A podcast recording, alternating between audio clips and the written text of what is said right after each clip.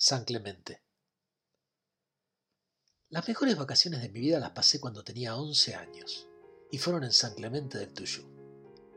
La casa de la tía Elodia iba a estar ocupada ese verano, por lo que mis viejos y mi tío Juan alquilaron una casa en San Clemente del Tuyú, que pertenecía a un puestero de Liniers con el que había entrado en contacto no recuerdo de qué forma.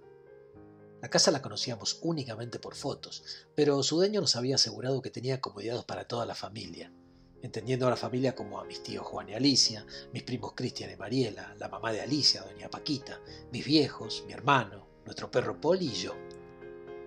Cuando llegamos después del largo viaje por la Ruta 2, nos encontramos con una realidad que difería demasiado de la foto que nos habían mostrado mi papá y mi tío.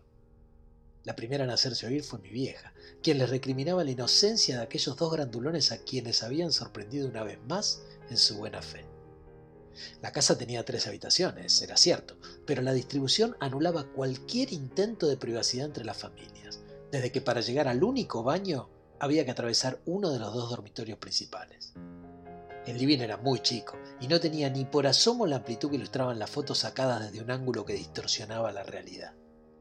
Tenía parrilla, como había dicho el papero, apodo que se ganó el dueño de la casa en virtud del puesto que explotaba en la feria de Liniers, pero consistía en un armazón de hierro apoyado sobre dos pilas de ladrillo. La desazón de ver que la casa no se parecía en nada a las promesas que nos habían hecho se disipó rápidamente cuando sonó el timbre y vimos que eran Virginia y Raúl. Virginia era la mejor amiga de mamá y había alquilado, por el diario, un departamento en San Clemente solo porque sabía que íbamos nosotros. Por suerte para todos, el departamento quedaba a escasos 200 metros de la casa del papero.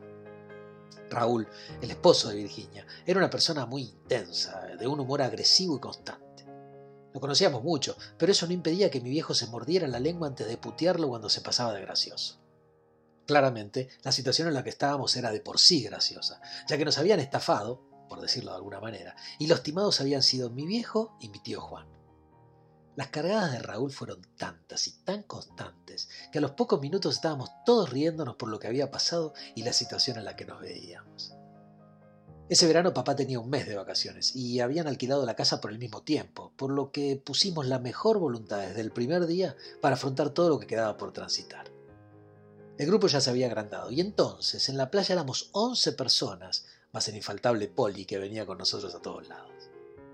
Una mañana, calculo yo del cuarto o del quinto día, tocaron el timbre muy temprano.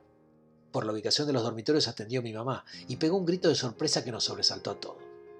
En la puerta de la casa, bajados de la casa rodante recién comprada, estaban Mari y Juanjo, un matrimonio amigo de mis viejos y de la familia, con sus dos hijos, Liliana y Juan José. No habían dicho nada que venían, ya que querían darnos la sorpresa de pasar unos días en la casa rodante, que finalmente instalaron en el terreno baldío ubicado justo enfrente de la casa. Ya éramos 15 en la playa, y 13 se bañaban en la casa a la vuelta del mar, porque la casa rodante era cómoda, pero no lo suficiente. Coti, la hermana de Juanjo, se enteró que estaban ellos allí y pasó unos días con su esposo Mario. 17 en la playa.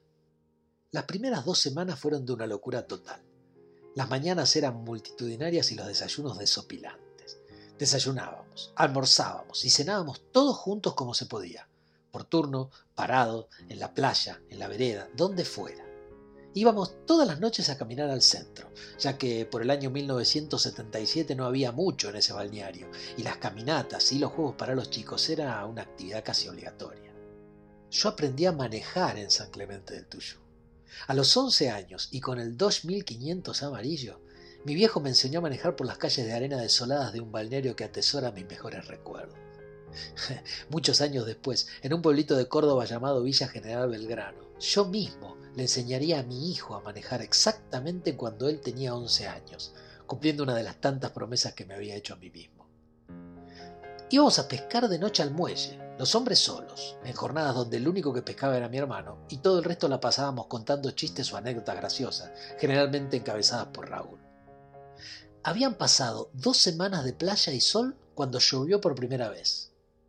Los padres averiguaron alguna actividad para hacer y decidieron ir al puerto a conocer el faro. Sinceramente yo no he vuelto a San Clemente del Tuyú en todos estos años, pero allá, en 1977, el puerto era solo un cartel y un pequeño faro al que por supuesto no se podía acceder. Vimos arena, vimos el mar, vimos cangrejos y vimos que no teníamos otra cosa que hacer que volver a casa. Al día siguiente volvió a llover y como pudimos nos acomodamos todos para jugar a las cartas, a la lotería y los más grandes al truco.